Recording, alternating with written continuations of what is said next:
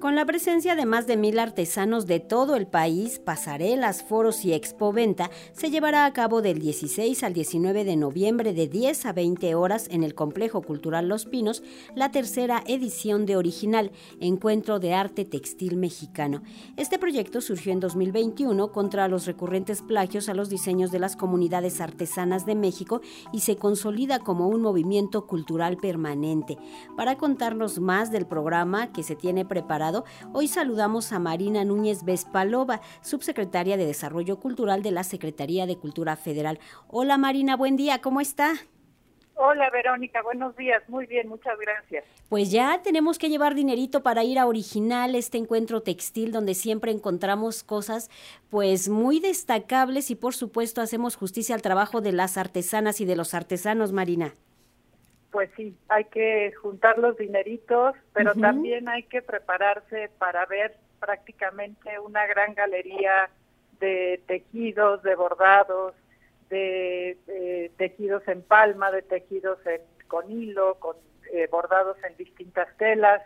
Creo que simplemente ver la exposición de los más de mil artesanos que va a haber en original ya va a ser un lujo y va a ser, creo, una experiencia bastante linda. Original crece con cada edición, Marina. ¿De qué partes de la República Mexicana son los artesanos que estarán presentes en esta ocasión? Pues son de los tres estados de la República, de los 31 estados, perdón, de la República. Eh, están representadas prácticamente 500 comunidades, eh, esto quiere decir 500 culturas distintas. Eh, estamos pues en 824 municipios más o menos, ahora no tengo la cifra exacta, pero estamos cerca de, esa cifra eh, y pues hemos crecido desde que empezamos, desde el 2021, en un 84% en cuanto a participación.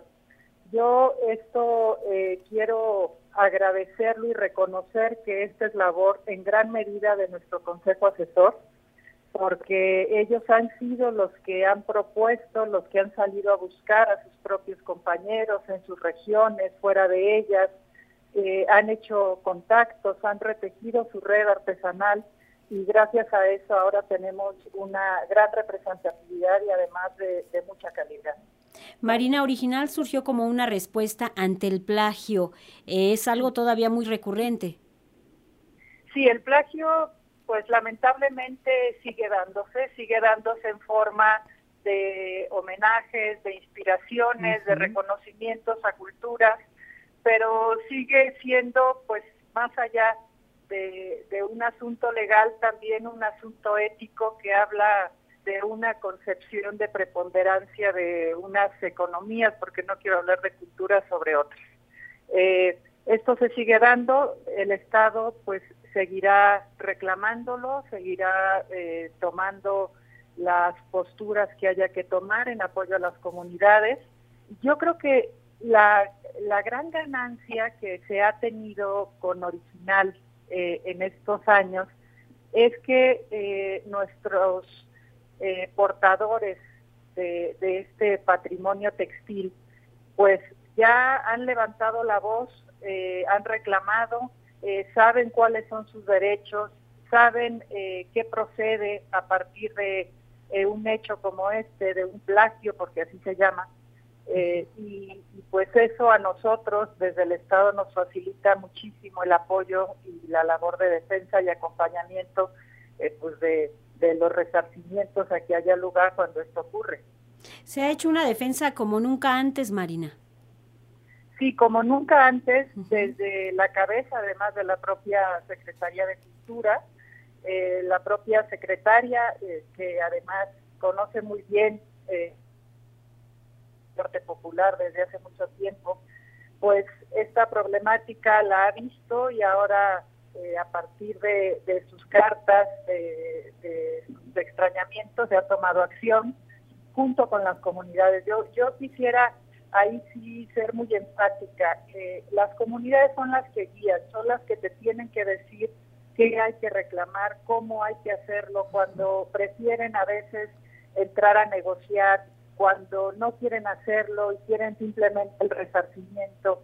Es decir, eh, suelen ser labores casi todas de diálogo eh, casi todas de comprensión, porque aquí no nada más se trata de hacer actos punitivos, sino que se trata de, que la gente, de quien plagia, eh, de quien está pensando en, trabajar con las comunidades eh, artesanales de México, pues tengan conciencia qué es lo que se tiene que hacer y qué es lo que se entiende como una buena labor de colaboración.